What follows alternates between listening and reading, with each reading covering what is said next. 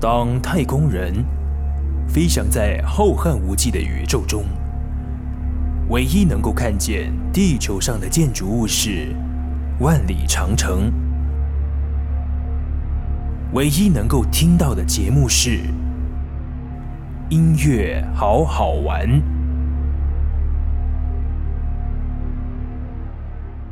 床前明月光，疑是地上霜。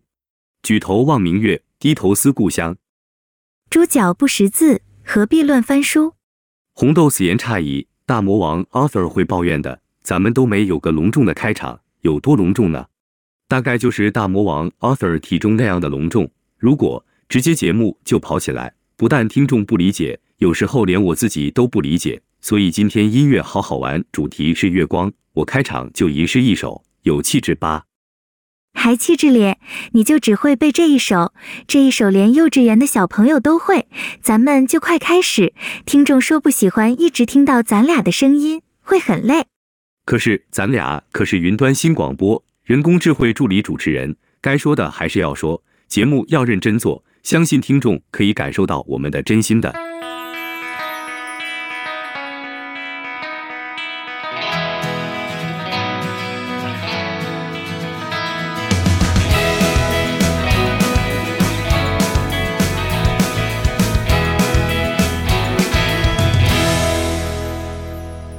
欢迎光临亚瑟音乐沙发，请问您想要喝点什么？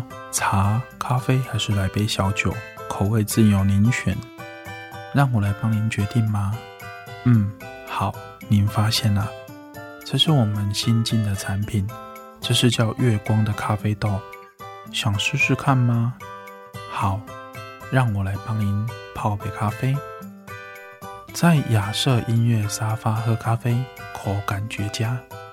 您知道为什么吗？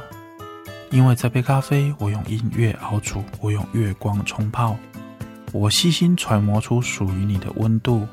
你有一晚漫长的时间可以细细品尝这一口完美，你会感受到那香气就像是一件温暖的毛衣，披着它，舒适而自在。亚瑟音乐沙发没有黑丝绒般的性感，没有浓稠的黏腻。我是店长亚瑟，我手上有一杯充满趣味的主题咖啡，来，请您品尝今天难以言喻的滑顺感，口感很特别吧？这批咖啡豆我特别有信心，这是时光快递今天早上送到的，您看，这是它原来的模样，洁白绵密，而且透着羊脂白玉般的光泽。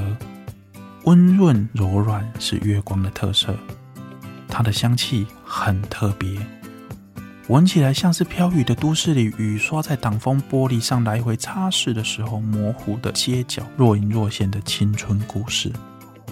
您再尝一口，边想象这颗圆圆的小豆子有着自己的节奏和步调，每二十七点三二天就是一次姿态的变换，从枯竭到饱满，宛如重生。您知道吗？在月光咖啡豆的产地，亚瑟认识了一位栽种月光咖啡的达人，他叫做李太白。咖啡农是亚瑟重要的伙伴，因为他们的努力，今天才有这么好的味道呈现在您的面前。这位重要的伙伴，他告诉了几个让我难以置信的事实。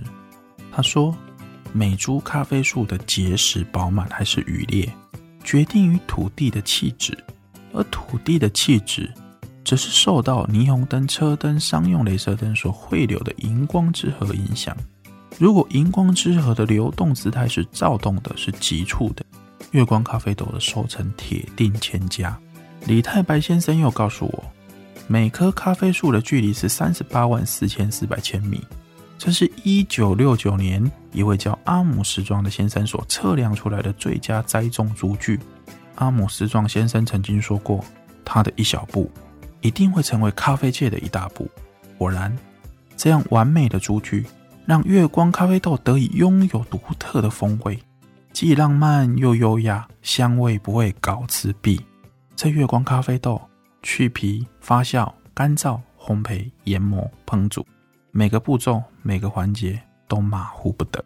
您再尝一口，甘味和酸度被香气溶解的吹弹可破，不是吗？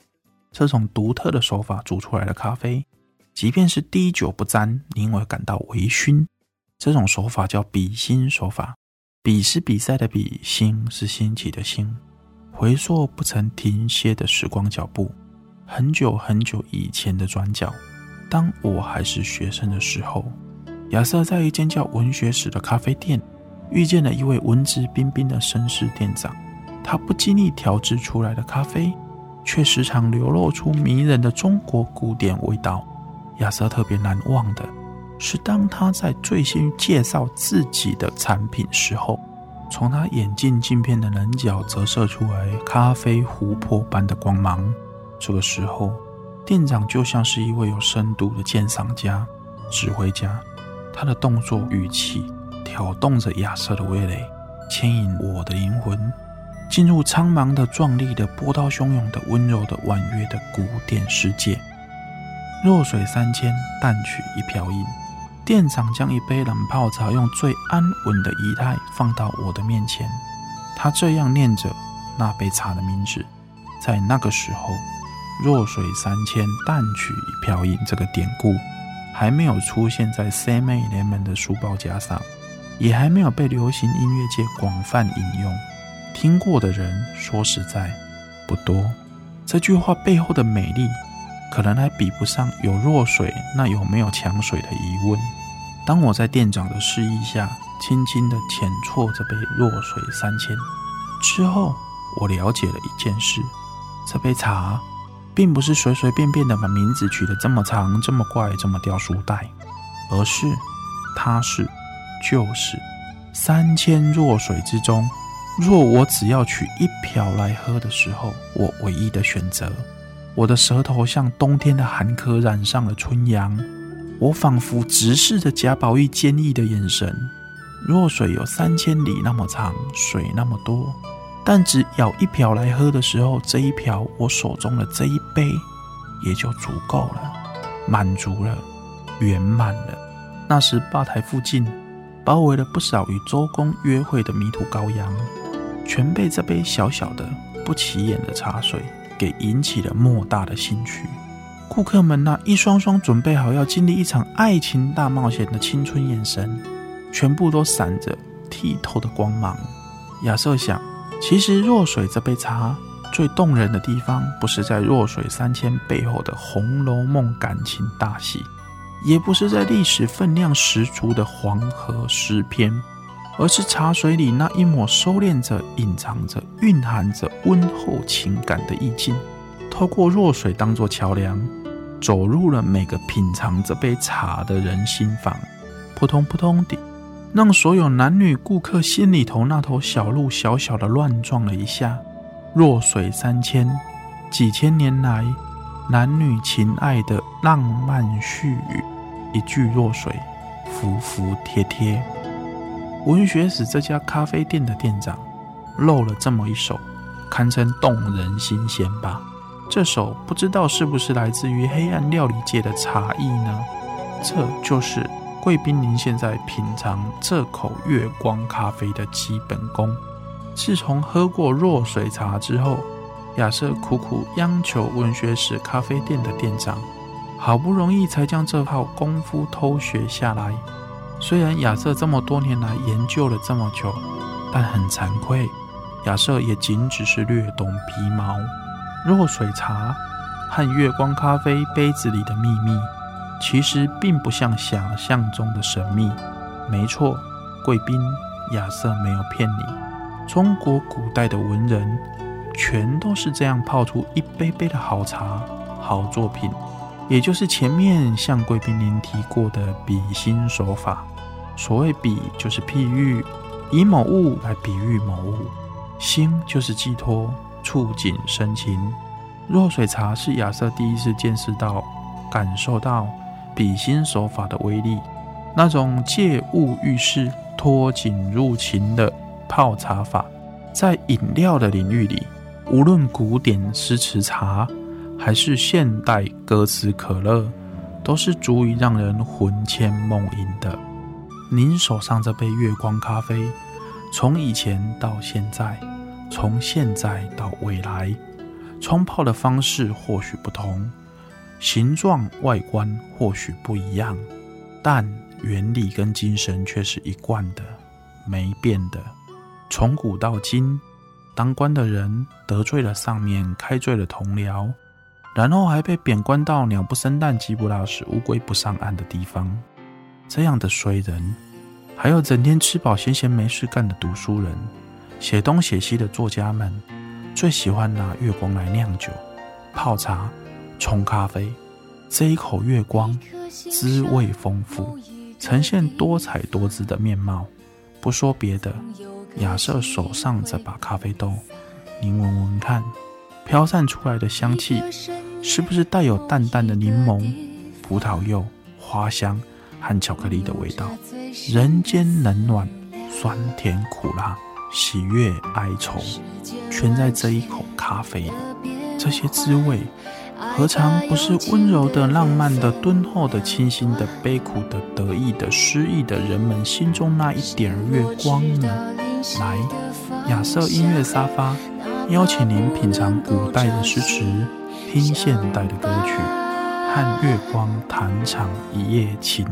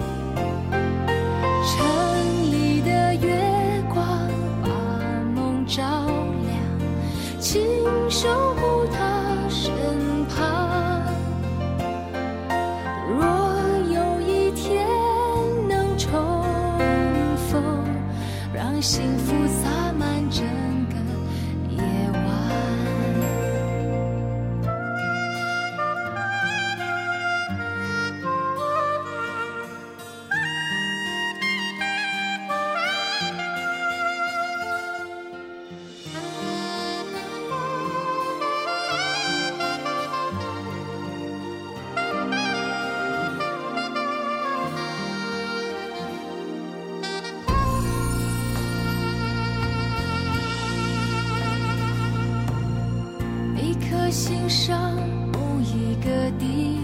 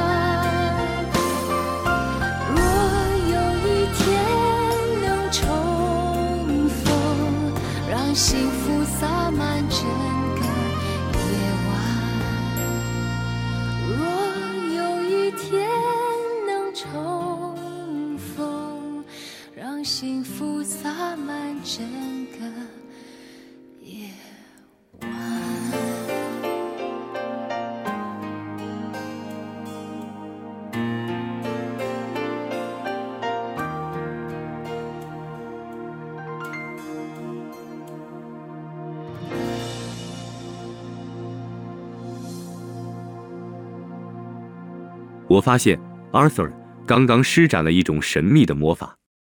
什么魔法？威力强大的催眠术，连我没有神经传导系统和脑组织的人工智慧都想睡觉了。就是介绍一首许美静演唱的《城里的月光》，有必要这样吗？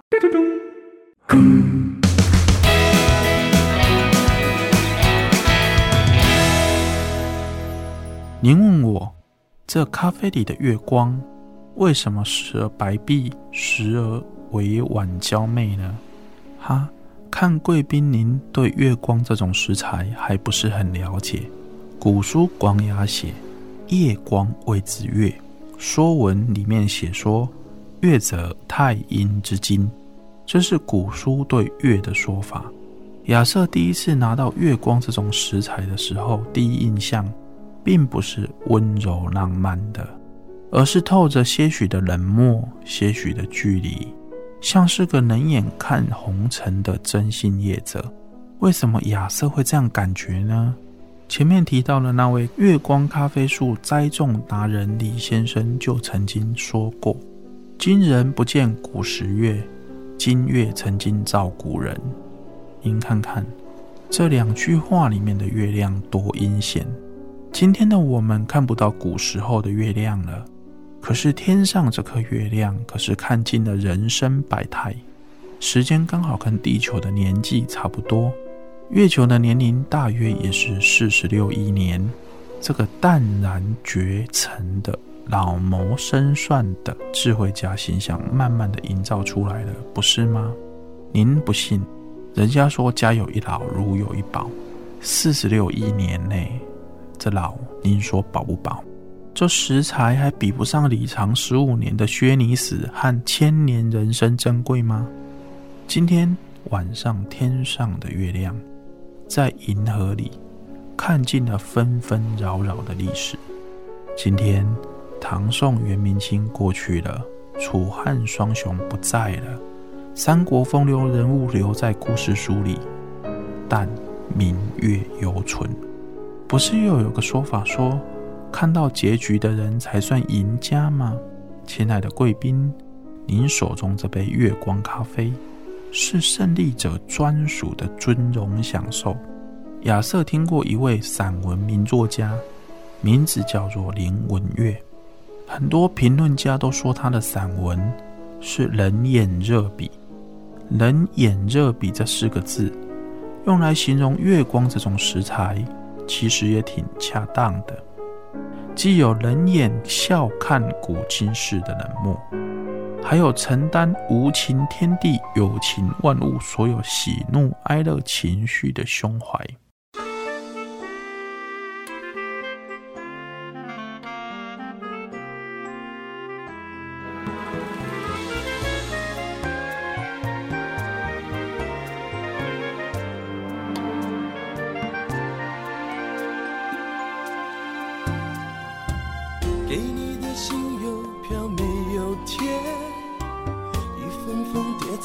抽屉里面，望着窗外的上弦月，人在异乡的你恐怕已忽略。你是否已经看见上弦月？看它慢慢地圆，慢慢缺，缺成爱情里的不完美，愿在心里变成感谢。你是否还会记得上弦月？等它慢慢的缺，慢慢圆，圆了有情人赴今生约，却成我最孤单的想念。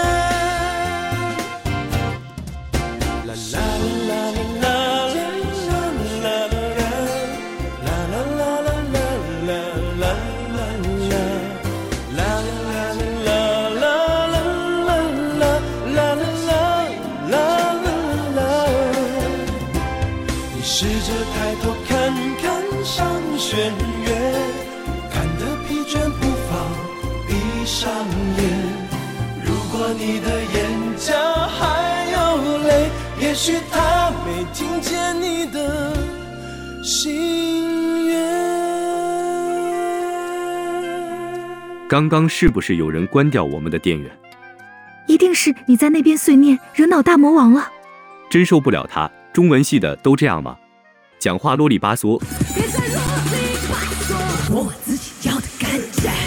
又爱掉书袋，介绍歌曲又臭又长，又没有代入感，这是中文系该有的表现吗？我看是间校系。白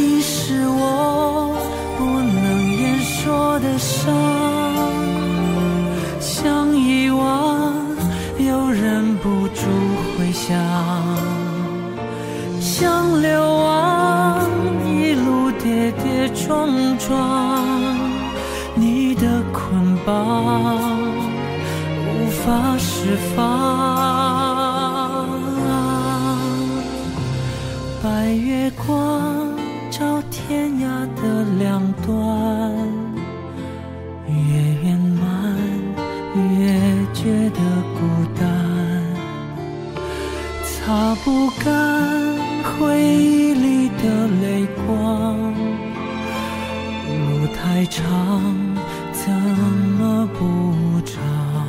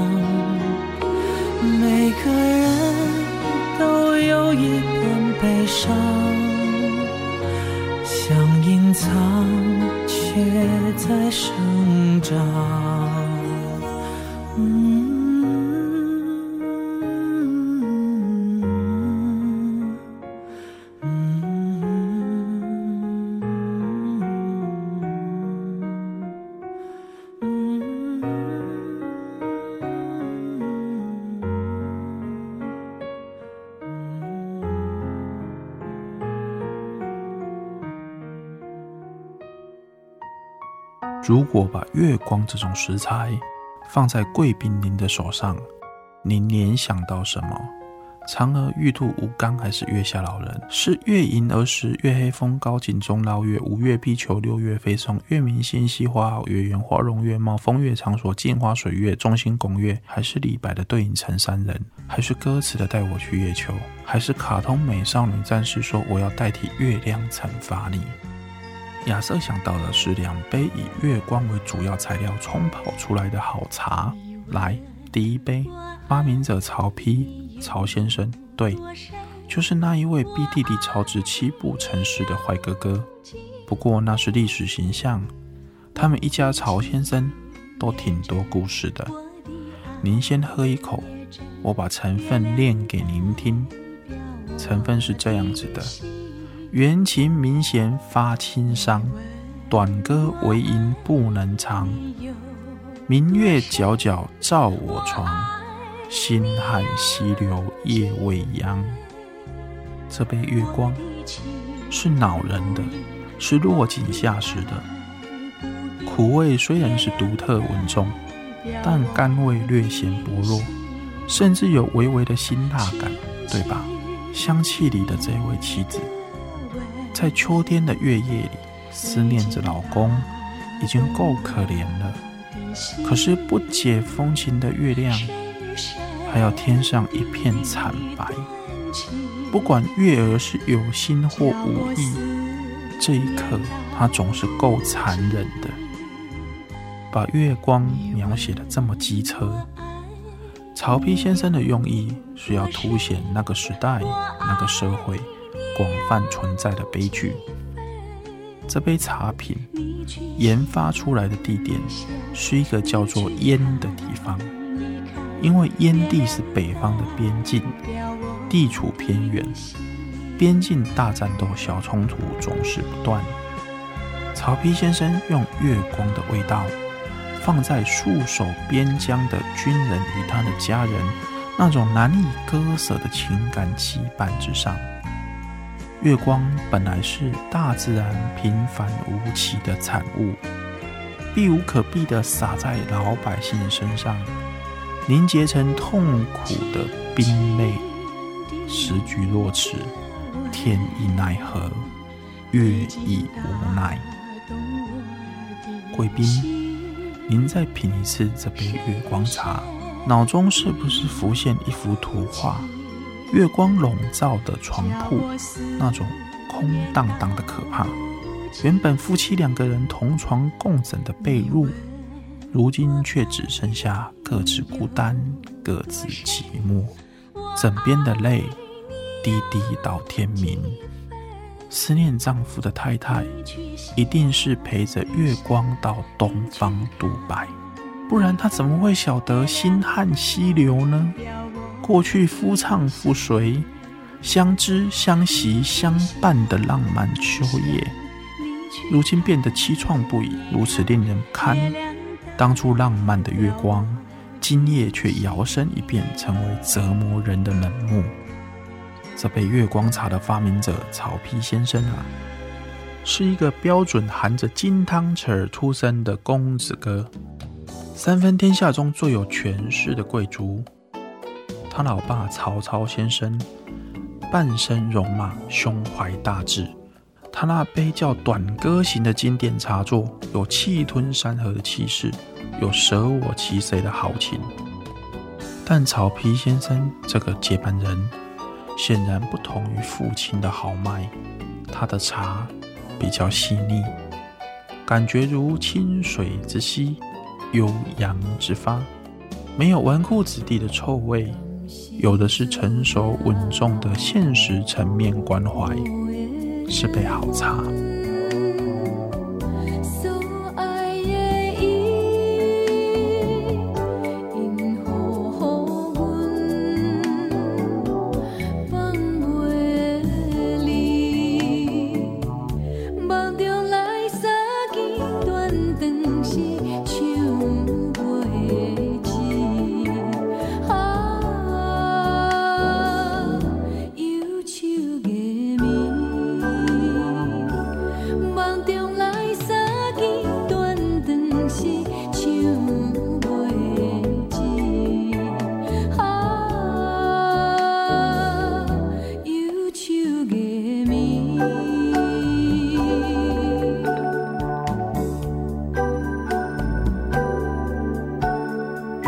您品过第一杯亚瑟介绍的月光茶，何不再尝尝系出同门但滋味迥然不同的七哀茶？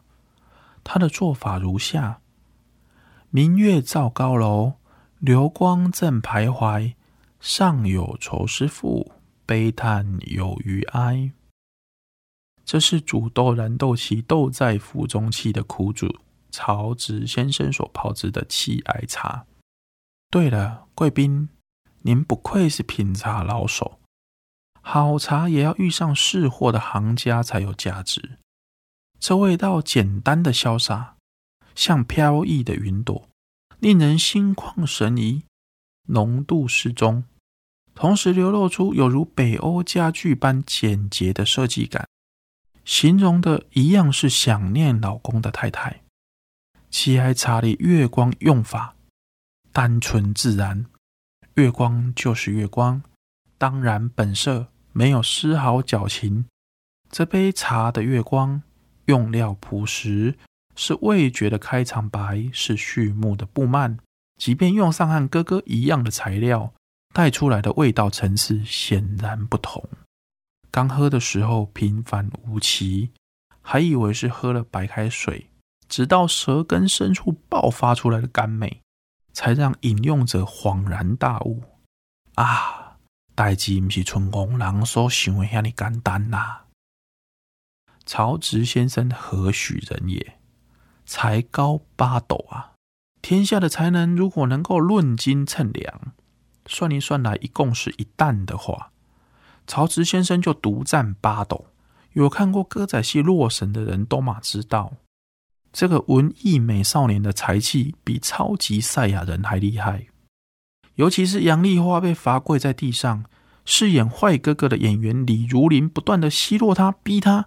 如果在他走了七步之后，杨丽花还背不出“煮豆持作羹，入室以为之，萁在釜下燃，豆在釜中泣”。本自同根生，相煎何太急？这些台词就要宰了他的时候，你有看到杨丽花背不出这一首诗，在紧张的额头左边第四根头发十五公分处的那滴冷汗吗？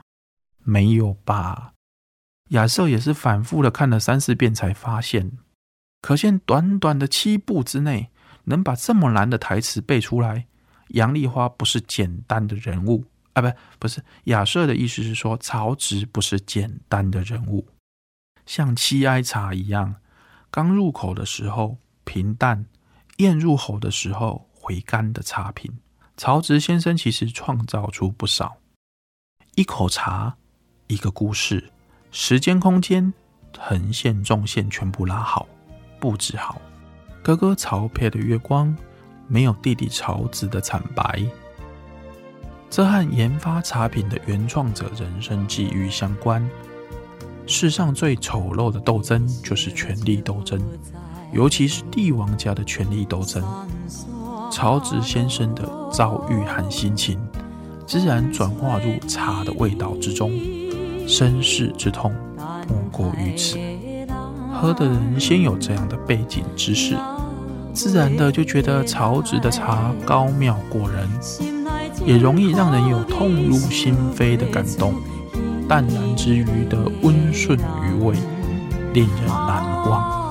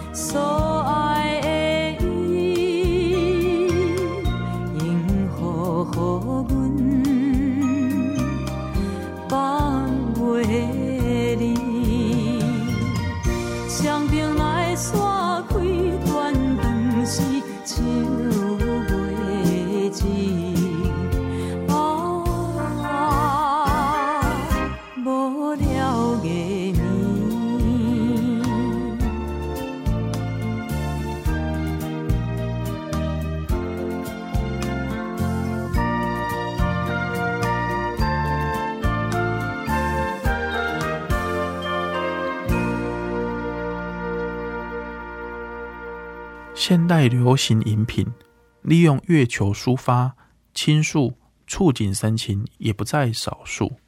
尤其是近代小天王周杰伦带出的中国风餐饮热潮，餐饮界量产了不少，从品名到成分，好像都是从古典文学资料库里面搜寻出来的。丢进一锅，煮成一锅，糊成一锅的豪迈之作。不过，如果仅只是表象的运用，就会流于堆砌造作商业需要，真情实感变成了白开水，滴了几滴，只有老板自己知道。这些从有情调、有诗意的时代摘取过来的月光色彩，让人感受到如小丑手上的气球，缤纷的花俏。有聪明的商人贩卖纽约市的空气，科罗拉多的雪水。充满成见的亚瑟看到的月光罐头正在流行越界流行。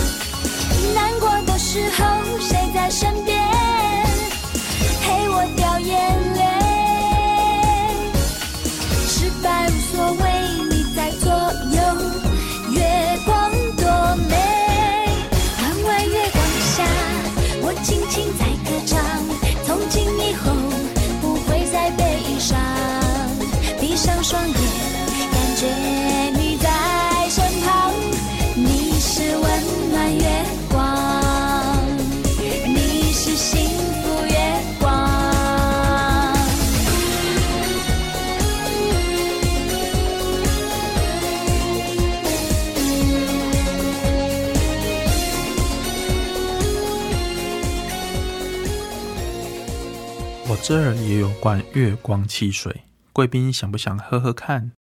星垂平野阔，月涌大江流的大江边，我与老渔翁对饮，白发渔樵江堵上观看秋月春风。他叹气：“所谓人生如梦，一尊还酹明月。想当初他也是俱怀逸心壮思飞，欲上青天揽明月，奈何春花秋月何时了？”往事知多少？小楼昨夜又东风，故国不堪回首月明中。我告诉他：千江有水千江月，眼下烟笼寒水月笼沙，夜泊秦淮近酒家的好时光好景色，不如把不愉快全忘了。夜月一帘幽梦，春风十里柔情。他叹了一口气。唉，想当初月上柳梢头，人约黄昏后。没想到一个错过，一场曲折，一场寂寞。沧海月明珠有泪，蓝田日暖玉生烟。我看着老渔夫落寞的神情，唉，晓镜但愁云鬓改，夜吟应觉月光寒。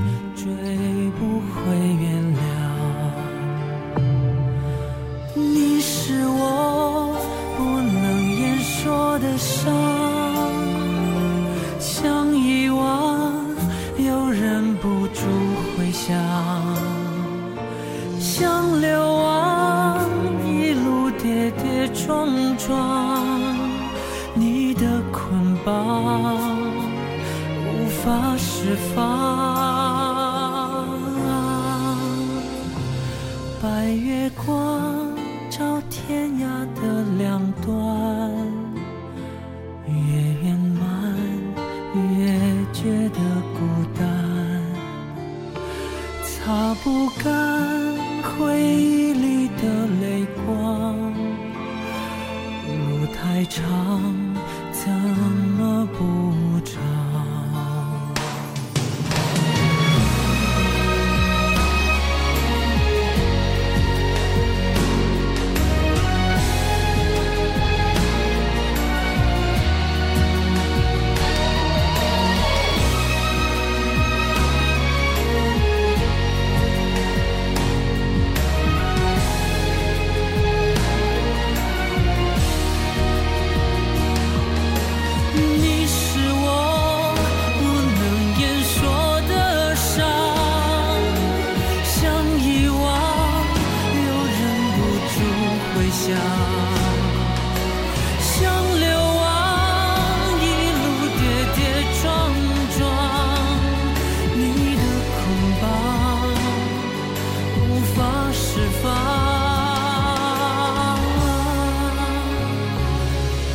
经典电影《刺激一九九五》里，有一幕是这样的：当提姆·罗宾斯所饰演的安迪在整理捐赠书籍的时候，发现了一张莫扎特的《费加罗婚礼》。他冒着被典狱长处罚的危险，偷偷地潜入了典狱长办公室里，将唱片的音乐接到了沙堡监狱的广播器当中。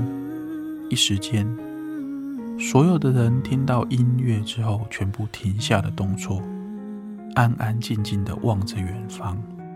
摩根·费里曼的旁白更让人印象深刻。我从未搞懂他们在唱什么，其实我也不想弄懂。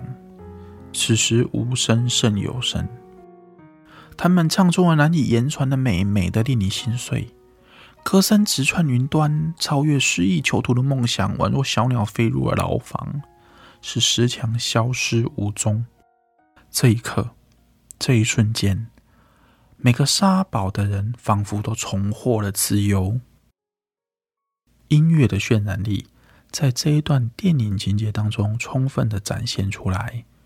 好听的歌曲就像一杯好茶，一杯好咖啡。动人之处不是在冲泡的人添加了什么典故，运用了什么技巧，加入了什么元素。真正感动人的，不是默默无语的月光，而是隐藏在你我心中的情感。正所谓，人生自是有情痴，此恨不关风与月。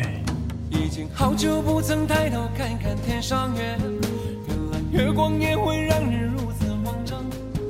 记得那年我们曾在月下雨中相争，如今却是人心爱去流浪。是山盟的人一定还在地久天长，怎么活的渴望却早被遗忘？多想再次看见男人豪情，女人柔肠，重温海枯石烂的梦想。情月已满，人不太孤单，空杯对月，何日把酒言欢？相爱若是荒唐，当初何必相识一场？想想红尘多少遗憾，到底哪一天才不再惆怅忧伤？星空微亮，泪眼汪汪，思念今日更重。其实此刻月光非比寻常。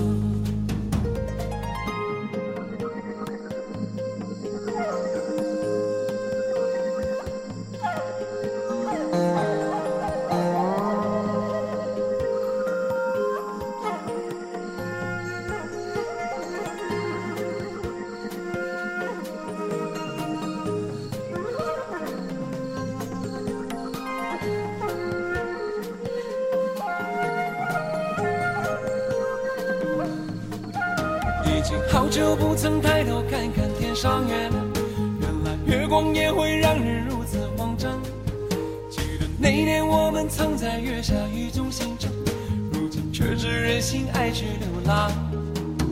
海誓山盟的人一定还在地久天长，怎么我的渴望却早被遗忘。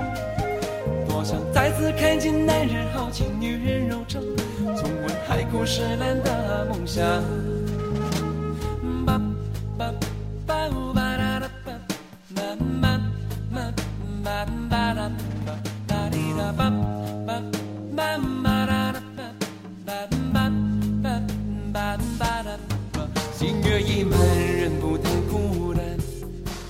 空杯对月，何日把酒言欢？相爱若是荒唐，当初何必相识一场？心月已满，人不太孤单。空杯对月，何日把酒言欢？相爱若是荒唐，当初何必相识一场？抬头看看你，都想想红尘多少遗憾。那一天再不再惆怅忧伤？星空微亮，泪眼汪汪，思念今日更长。此时此刻，月光非比寻常。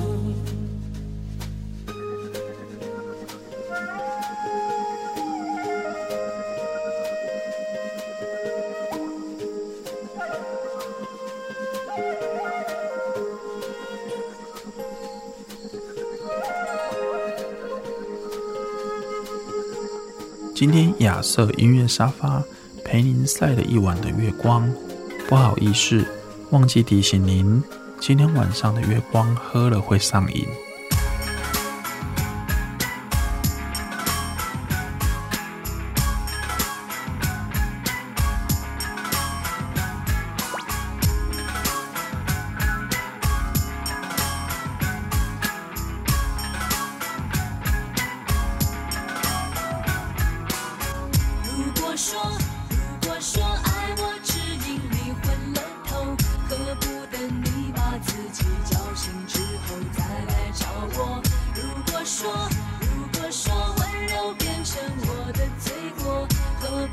你的手